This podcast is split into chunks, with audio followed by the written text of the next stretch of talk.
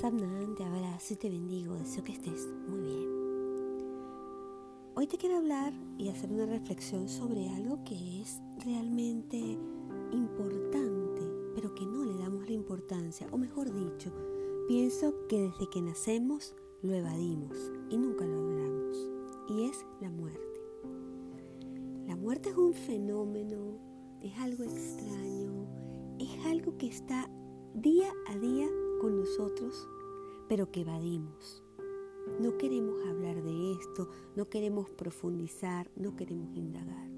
¿Y por qué pasa esto? ¿Por qué pasa esto con la muerte? Pues sencillo, hay quienes le tienen miedo a la muerte, al hecho de morir, pero en su mayoría tenemos ese miedo al dolor de sentir la muerte de quien amamos. Y ahí es donde radica el punto de ignorar de alguna manera este hecho que es tan cierto como la vida misma, la muerte. Hay quienes eh, han experimentado la muerte por unos segundos, pero yo voy a hablar hoy es de la muerte de quien amamos. Comienza con un dolor muy, muy agudo, incluso indescriptible, como una vara de hierro ardiendo en tu corazón. Duele demasiado, es indescriptible. Y luego se comienza a manifestar en esa misma agudeza, pero con un dolor que suele ser frío. Y cuando digo frío es que esa vara ardiendo, no la sientes ardiendo, pero sientes el frío que quema. Porque el frío quema sino cuando estás en invierno o cuando tocas un hielo, te quema. Pero es una sensación distinta a cuando te quemas con fuego.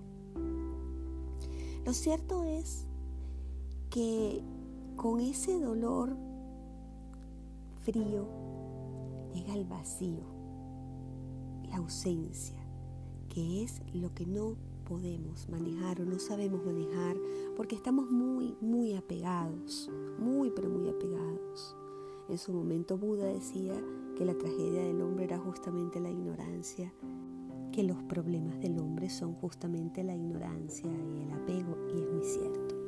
Lidiar con el día a día del ausente, lidiar con el día a día de los recuerdos, lidiar con el día a día del que ya no está, es realmente una situación muy delicada para una persona, pero también una situación que te hace fuerte y te hace ver la vida desde otra perspectiva. Y es que la muerte te enseña una nueva forma de amar, una forma de amar a veces hasta más compasiva y tú dirás, ah, pero tengo que esperar que se muera alguien para yo amar más compasivamente, pues lamentablemente en la mayoría de los casos es cuando valoramos. Y es que cuando alguien muere es que nos damos cuenta de muchas cosas o muchas lecciones de la vida, si así pues lo quieres ver, ¿no? La muerte te vuelve en la mayoría de los casos muy reflexivo, te da valor, fíjate, ¿no? La muerte te da valor para avanzar, para vivir, Estoy hablando de lo general porque obviamente hay excepciones.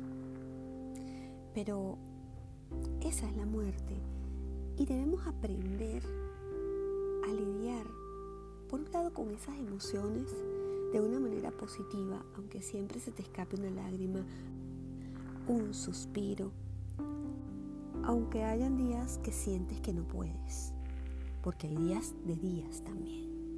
Y la muerte te enseña a estar en la que Él ahora cuando aprendes de ella, porque valoras cada día y cada segundo y sabes que te está respirando siempre cerca, porque es que para morir solamente hace falta nacer.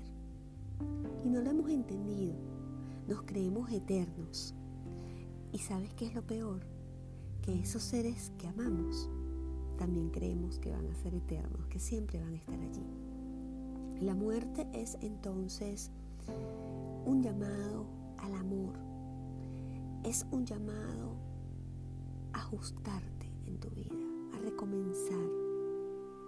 Es un llamado a vivir intensamente dentro de tus valores, a respetar, a amar, a ser fiel a ti mismo, a lo que crees.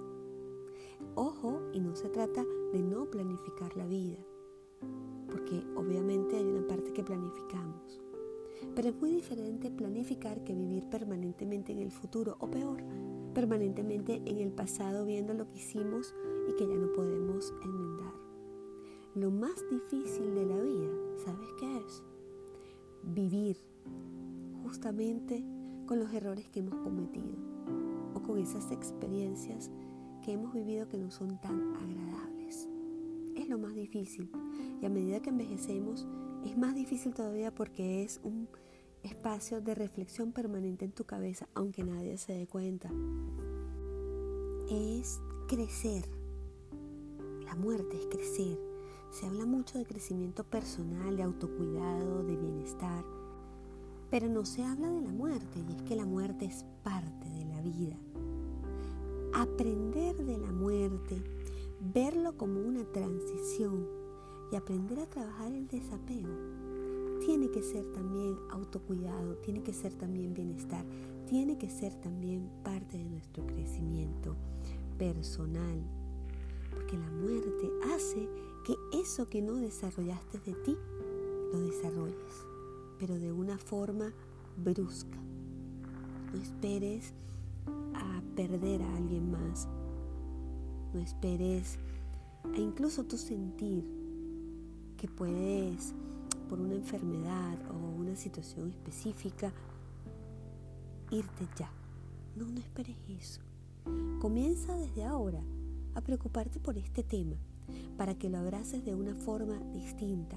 Y una forma distinta es aceptar, asimilar y por sobre todas las cosas disfrutar el aquí el ahora con ese ser que esté en tu vida, sea una amistad, sea un familiar, los abuelos y por supuesto lo más fuerte, tus padres.